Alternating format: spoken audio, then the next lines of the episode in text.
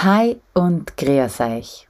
Mein Name ist Susi und ich freue mich, dass ihr auf Play gedrückt habt und dabei seid auf der Reise durch Österreich, dem Land der Berge, dem Land am Strome, dem Land der Äcker und dem Land der Dome. Heute erzähle ich euch mehr über das Ländle, also über Vorarlberg. Natürlich ist mir bewusst, dass eine Podcast-Folge nie ausreicht, um euch alles über Vorarlberg zu erzählen. Allerdings möchte ich euch einen kleinen Einblick über die Besonderheiten wie den Dialekt und kulinarische Spezialitäten geben. Auf meiner Website www.mitsusi.reisen findet ihr zur Folge passende Bilder, Tipps und mehr Informationen. Also dann viel Freude beim Zuhören.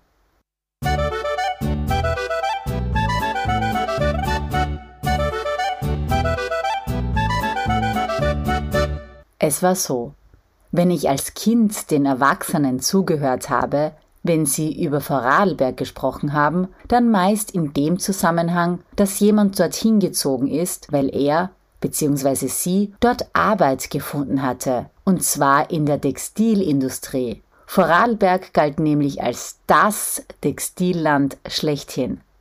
Die Textilproduktion in Vorarlberg hat unzähligen Menschen Arbeit gegeben, die Produkte wurden mit viel Geschick und großer Sorgfalt hergestellt und waren aufgrund ihrer Qualität bei Kaufleuten und Volk sehr beliebt. Das war vor allem in den 70ern so.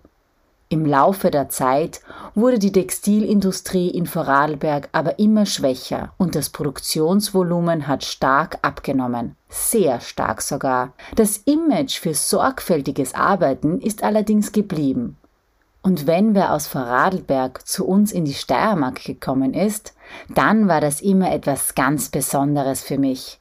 Denn so oft kam das nicht vor, ist schließlich ein weiter Weg von Bregenz oder Bludenz in die Südsteiermark.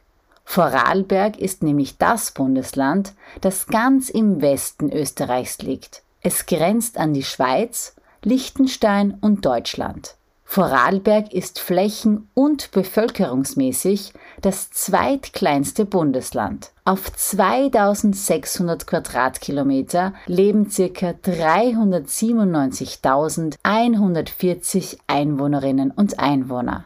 Und obwohl es so klein ist, oder vielleicht gerade deshalb, hat Vorarlberg aber ganz schön viele Besonderheiten.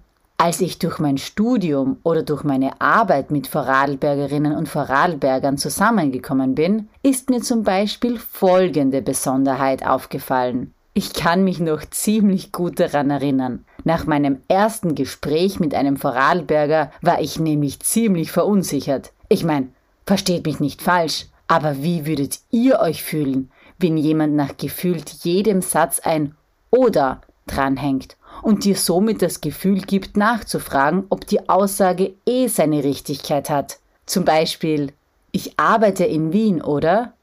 Ich tanze für mein Leben gern, oder? Am Nachmittag gehe ich ein Eis essen, oder? Also, ich meine, keine Ahnung. Woher soll ich denn das wissen? Das muss derjenige doch selbst wissen, oder? Und derjenige weiß das eh. Denn derjenige ist aus Vorarlberg und da sagt man das oder halt am Ende eines Satzes, sowie ein Punkt. Das ist kein Nachfragen. Es gibt das Ende des Satzes an. Und obwohl ich das ja inzwischen weiß und schon mit mehreren Vorarlbergerinnen und Vorarlbergern gesprochen habe, muss ich nach wie vor darauf acht geben, mich durch diese vielen Oders nicht verunsichern zu lassen. Ich bin sicher nicht die Einzige, die das schon mal erlebt hat, oder? Dass jemand aus Vorarlberg stammt, erkennt man aber nicht nur am Oder, das merkt man daran, dass man den Dialekt als Nicht-Vorarlbergerin echt nur sehr schwer versteht. Das kommt daher, dass der Vorarlberger Dialekt im Gegensatz zu all den anderen österreichischen Dialekten einen anderen Sprachursprung hat und kein bayerischer, sondern ein alemannischer Dialekt ist wie auch das Schweizerische übrigens. Das heißt, der Sprachstamm ist ein ganz anderer und deshalb gibt's auch völlig andere Begriffe. Aus dem Au macht man ein U. Das heißt, aus dem Haus wird ein Hus und die Maus wird zur Mus. Das Eu wird zum Ü. Aus Neu wird also Nü. Das Ei wird gekürzt zum I. Aus Mein wird daher Min. Und die Wortendungen, also E, EN und ER, werden ganz einfach zu A. Aus Guten Morgen wird Guter Morgen. Aber da ich keine Vorarlbergerin bin, kann ich das natürlich gar nicht wirklich. Daher habe ich mir Unterstützung geholt. Zur Begrüßung sagt man in Vorarlberg Heile. Wenn etwas super ist. Körig. Und wenn man beeindruckt ist, dann sagt man Muldo. Mein Lieblingswort aus Vorarlberg ist Krömle. Krömle. Was so viel heißt wie kleines Geschenk oder Keks. Ja, in Vorarlberg isst und schenkt man Krömle. Und hier noch ein vollständiger Satz. Hol mir die Grumpra aus dem Kehr. Das war Vorarlbergerisch für Hol mir die Kartoffeln aus dem Keller. Kann man sicher immer wieder mal gebrauchen. Neben dem Oder wird übrigens auch gerne das Xi angehängt, was eigentlich gewesen bedeutet. Also falls jemand mal was von dem Xi-Berg gehört hat, dann war damit Vorarlberg gemeint. Aber neben den sprachlichen Besonderheiten hat Vorarlberg auch so einiges an kulinarischen und kulturellen Highlights zu bieten. Die Bregenzer Festspiele zum Beispiel. Diese sind international bekannt. Sicherlich auch aufgrund ihrer Seebühne und den Bühnenbildern, die von Jahr zu Jahr beeindruckender werden. Weltweit ist sie ja, soweit ich weiß, die größte Seebühne, die im Freien aufgebaut wird. Und das alleine ist schon ziemlich beeindruckend, auch ohne Oper. Und so wie die Augen und die Ohren wird auch der Bauch in Vorarlberg verwöhnt, vor allem dann, wenn man Käse mag. Stellt euch jetzt mal bitte vor, in Vorarlberg zu sein. Wer noch nicht in Vorarlberg gewesen ist, der stellt sich ein tiefes, schmales, gut besiedeltes Tal vor oder einen klaren, blauen See, wo es in der Ferne ein paar Berge zu erblicken gibt. Aber egal ob am See oder im Tal, ihr sitzt mit knurrendem Magen an einem Tisch, auf welchem nur Vorarlberger Spezialitäten stehen. Das heißt, auf diesem Tisch gibt es einige Käsegerichte, die Käsknöpfle zum Beispiel, also die Käsespätzle, die Vorarlberger Käsesuppe oder die Käsdönerla. Das ist ein Käsefladen, der aus Mehl, Germ bzw. Hefe, Salz und Wasser hergestellt und mit einer Käsemasse überbacken wird. Die Vorarlberger Spezialitäten stammen aus einfacher Bergbauernküche einer Milch- und Viehwirtschaft und daher spielen Käse und Käseprodukte einfach eine große Rolle. Die Vorarlberger Käseproduktion ist besonders für den Bregenswälder Alpkäse und den Bergkäse bekannt. Die Art und Weise, wie diese Käsesorten hergestellt werden, gehen sogar auf das 17. Jahrhundert zurück. Und noch weiter zurück liegen die Ursprünge des sogenannten Sura-Käse, der saure Käse. Die Herstellung funktioniert ganz ohne Lab. Und das hätte man bereits im 12. Jahrhundert so gemacht. Der Sura-Käse hat einen sehr niedrigen Fett- und Cholesteringehalt und besitzt ein mildes Aroma, das ins säuerliche oder pikante übergehen kann. Und dann gibt's auf diesem Tisch auch noch den Lumpersalat also den Lumpensalat. Dazu werden Wurst und Käse in kleine Stücke geschnitten und mit gehackten Zwiebeln, Paprika, Essig und Öl vermischt. Auf unserem Spezialitätentisch stehen aber auch Gerichte ohne Käse, zum Beispiel die Riebel, auch Stopfer genannt. Riebel isst man in Vorarlberg vor allem zum Frühstück. Das sind leicht angebackene, durch das ständige Stochern zerkleinerte Kriesklümpchen eine Mischung aus Mais und Weizengrieß.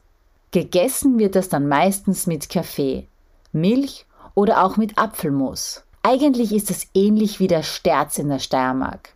Wer Süßes mag, der wird sich auch am Öpfelkücherle freuen. Das sind Apfelscheiben, die in einem Pfannkuchenteig überbacken und mit Zucker und Zimt bestreut werden. Und zur Verdauung gibt es Fraxner Kirsch, ein Kirschwasser, also eigentlich ein Kirschenschnaps. Oder die Edelbrände Subira und Husbira, also ein Obstler aus Saubirne oder Weißbirne. Um nach Vorarlberg zu kommen, müssen wir aus dem übrigen Österreich einen der Pässe überqueren. Einer davon ist der Adelbergpass. Und vom Adelberg leitet sich auch der Name Voradelberg ab, weil dieses Land aus Sicht der Habsburger im Kanton Aargau vor dem Adelberg lag. Neben Bergen und Pässen gibt es in Vorarlberg aber auch einige Seen. Der größte und wahrscheinlich der bekannteste unter ihnen ist der Bodensee. Vorarlberg hat übrigens vier Bezirke. Den Bezirk Bregenz, Dornbirn, Feldkirch und Bludenz. Und da Vorarlberg ja flächentechnisch nicht so groß ist, liegt alles relativ nah beieinander und man kann an einem Tag eine schöne Rundfahrt durch Vorarlberg machen. Ich spreche da aus Erfahrung. Viele meinen ja, die Vorarlbergerinnen und Vorarlberger werden besonders fleißig, sparsam und konservativ. Das kommt wahrscheinlich nicht zuletzt daher, dass der Satz Schaffer, Schaffer, Hüsle baue übersetzt fleißig arbeiten und Haus bauen, als Vorarlberger Motto über die Grenzen hinaus bekannt ist. Gastfreundlich sind sie auch. Also ich habe mich sehr wohl bei meinen Freundinnen und Freunden in Vorarlberg gefühlt. So wohl, dass ich gar nicht genug davon bekommen habe, sondern noch mehr von Vorarlberg sehen und erleben will. Ich will und wollte mehr, mehr vom Reisen und mehr vom Leben. Mehr von mir gibt's bald zu hören, zu lesen aber schon jetzt auf www.mitsusi.reisen. Habe die Ehre und bis bald. PS, das Lied Oho Vorarlberg aus den 80ern ist für einige ja die inoffizielle Hymne Vorarlbergs. Für mich ist es eine authentische, liebe und vor allem lustige Beschreibung des Ländle.